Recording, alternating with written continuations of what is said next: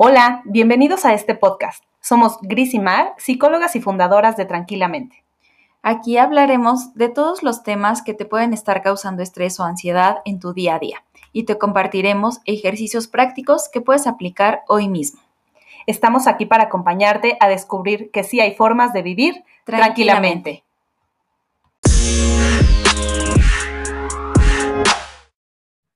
Hola, hola, ¿cómo están? Bienvenidos a un nuevo episodio del podcast de Tranquilamente. Hola, Mar, ¿cómo estás? Hola, Gris, muy bien, gracias. ¿Y tú? Bien, también, muchas gracias. Hoy estoy em, contenta por el tema que vamos a grabar sobre cómo afrontar los cambios, porque justo es algo que surgió de manera espontánea, ¿cierto, Mar? Tuvimos que eh, reajustar. De hecho, nosotros habíamos dicho en esta nueva temporada que íbamos a tratar de grabar todo juntas y bueno, pues se presentó una situación que nos hizo tener que grabar otra vez a distancia y adaptarnos a lo que hay en este momento, que es el cambio. Entonces, pues de ahí surgió esta eh, intención de grabar este podcast, ¿no, Mar? Claro, y además porque es algo a lo que todos nos enfrentamos. Pero bueno, antes de hablar de lleno del tema, quiero invitarlos a que hagamos un pequeño ejercicio. Te invito a que cruces tus brazos como normalmente lo haces. Y nota cómo están entrelazados. ¿Qué brazo está arriba de cuál? ¿En dónde están colocadas tus manos? Solo presta atención a cómo están tus brazos cruzados. Y ahora sepáralos y crúzalos, pero exactamente al revés de como los tenías. Y checa si te es sencillo, te es complicado, si se te revuelven las manos, si, si realmente te es posible hacer este cambio y nota cómo se siente cuando tienes tus brazos cruzados al revés. Muy bien, ya puedes regresar tus brazos. Sí, creo que e, es, bueno, para mí es un ejercicio complicado. Me, siento incómoda al, cruzarlos al revés. No es algo habitual y se siente raro, ¿no? ¿A ti cómo te pasa, Gris? Sí, también súper raro porque uno piensa que lo, que lo puede hacer hacia los dos lados, pero creo que por una parte es como la costumbre, ¿no? Que lo haces incluso en automático, entonces al hacerlo conscientemente hacia el otro lado, eh, sí es, es raro y yo me enredé un poco. Sí, y, ahorita estamos hablando como de un cambio físico, ¿no? Un cambio de postura en nuestro cuerpo. Y a lo mejor a algunas personas se les puede hacer algo sencillo que no represente ninguna complejidad, pero seguramente que la mayoría de nosotros, este pequeño cambio nos genera incomodidad, esta sensación como de rareza o, molestia incluso, ¿no?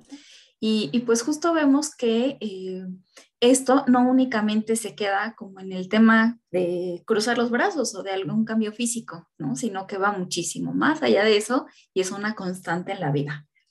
Exacto, y cuando ocurre un cambio, eh, es como dices, cuando es incómodo o llega a ser incluso molesto, obviamente las posibilidades de que lo sigamos haciendo pues se reducen, ¿no? Porque obviamente nadie quiere sentir incomodidad y entonces ese es ahí es donde se presenta como esta resistencia al cambio de la que vamos a hablar en un momento. ¿No? Y es que yo creo que todos hemos escuchado esto de lo único constante es el cambio. O sea, frases eh, como estas las hemos escuchado muchísimo, pero la realidad es que ya ponerlo en práctica es mucho más difícil, como lo hicimos ahorita con los brazos, ¿no? ¿Por qué? Bueno, pues porque somos seres de hábitos y los hábitos no son malos, de hecho nos ayudan a no tener que tomar micro decisiones a cada momento. O sea, imagínate que quieres amarrarte las agujetas de los tenis y tienes que estar pensando qué dedo cruzas, qué amarre haces, pues eso ya no, ya no lo piensas, ya lo haces en automático. Los hábitos, por supuesto, nos ayudan a hacernos la vida mucho más fácil y nos dan seguridad. Em, sin embargo, ya al momento de querer aceptar que todo está cambiando momento a momento, o sea, desde cuestiones eh, como lo veíamos, ¿no? Eh, el clima, este, las personas cambiamos a cada momento, las situaciones, nuestro estado de salud, nuestro estado físico, un pensamiento, una emoción, todo está cambiando constantemente. Eso es algo de lo que nos causa aflicción, ¿no? Quisiéramos que, por ejemplo, si yo estoy feliz o estoy alegre, eso permaneciera por muchísimo tiempo, que no se acabara y en cambio queremos que cuando estamos sintiéndonos mal se acabe pronto. Entonces, todo el tiempo estamos queriendo eh, algo diferente a lo que es en realidad y eso es lo que creo que nos está causando sufrimiento. ¿Qué opinas, Ma? Sí, estoy totalmente de acuerdo. El, el, cambio, a pesar de que existen estas frases de que lo único constante es el cambio o estas frases, ¿no? Como de el que no cambia no se adapta, o sea, ese tipo de cosas, eh, sí, todos lo sabemos, lo comprendemos, digamos que a nivel racional, intelectual, pero la realidad es que vivirlo es mucho más complicado que eso. Y todo el tiempo, todos los días, a cada momento, nos estamos enfrentando a diferentes cambios. Como les contábamos al inicio, el, el, día de hoy estamos haciendo esta grabación, cada una en nuestra casa, y esto implica un cambio para nosotros. Un cambio en el horario, a lo mejor en el que habíamos pensado hacerlo, en la modalidad, en también cómo nos eh, sentimos, porque también les contábamos, ¿no? Que cuando lo hacemos juntas, pues sentimos nosotras que nos sale como más fluido y todo, y pues hoy lo estamos haciendo de una manera distinta. Por circunstancias externas, nos vamos adaptando y nos vamos acoplando a esta manera de hacerlo. Sí, y yo creo que eso no significa no haber sentido incomodidad, ¿no? En el que nos hayamos adaptado y hayamos dicho, bueno, pues eh, ahora en qué horario lo hacemos, ¿qué te parece si lo hacemos de esta manera?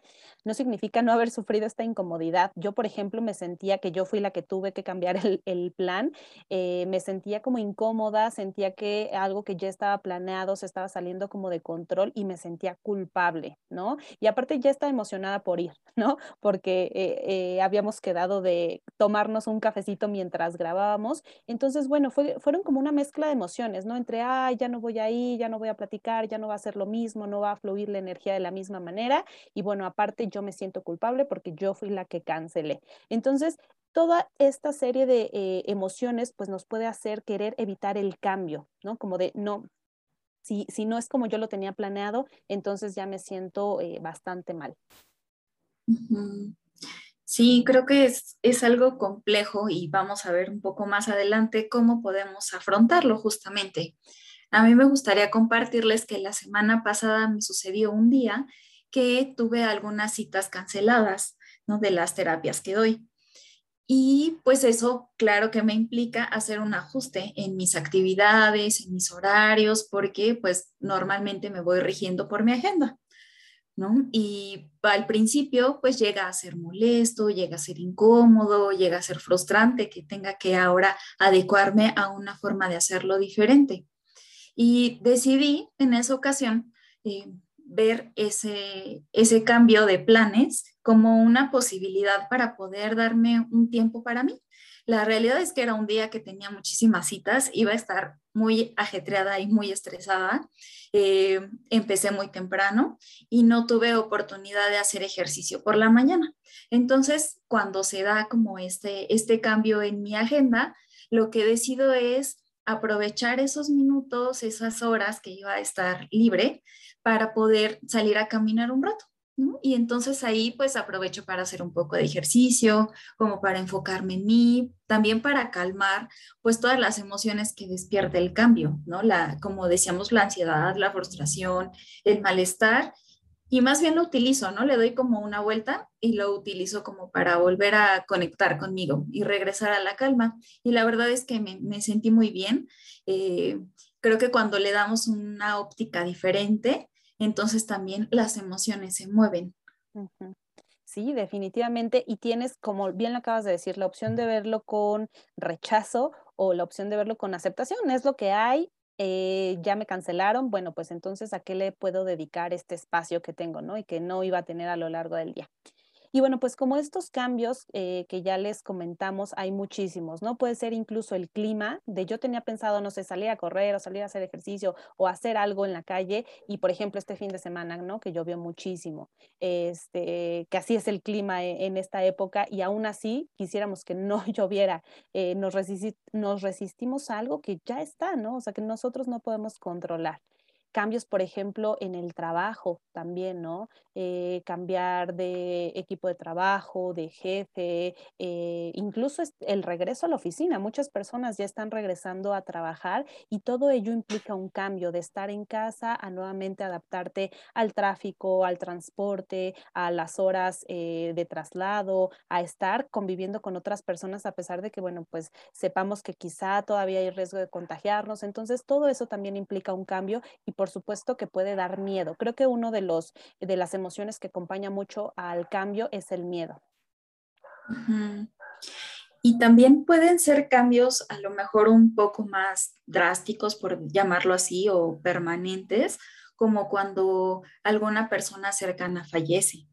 Y implica un cambio en nuestras formas de hacer las cosas, en cómo, pues al ya no estar esa persona, eh, acomodar todo eso que va pasando implica cambios que son dolorosos, que son tristes.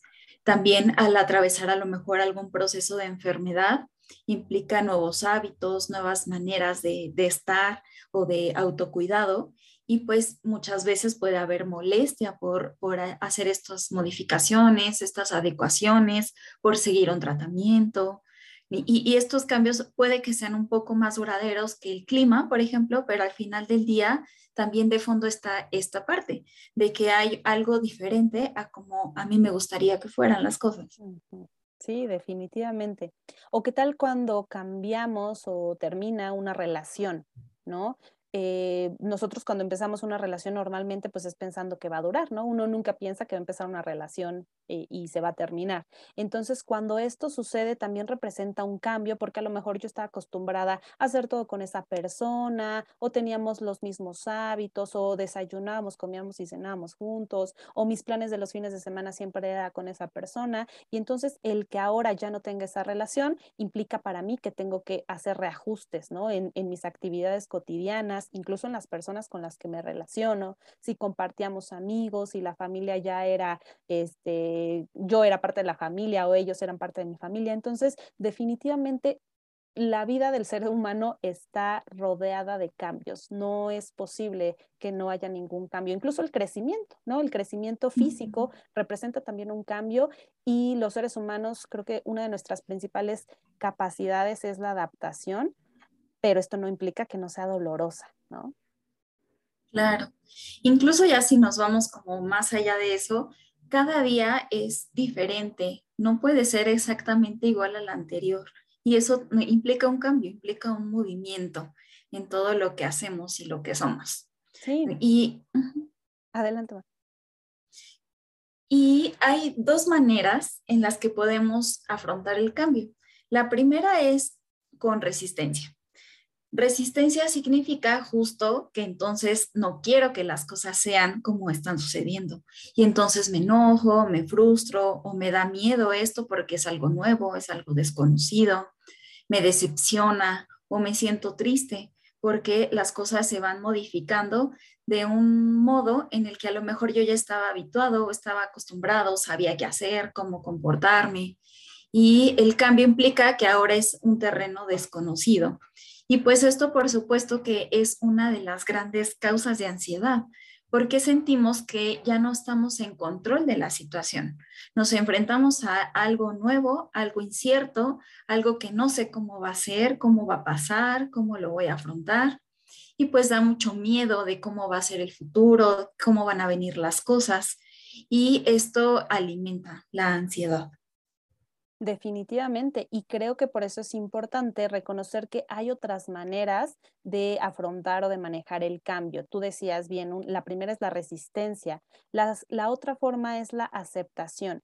Y ojo aquí que aceptar no es lo mismo que resignarse, ¿no? Sino más bien es reconocer la realidad, saber lo que está sucediendo e incluso poder aceptar y reconocer que siento resistencia. ¿No? Como de este cambio no me lo esperaba, por supuesto que estoy frustrada porque no sé, yo ya tenía otros planes, eh, reconozco que me estoy sintiendo así, pero finalmente decido eh, pues reconocer que así es la realidad.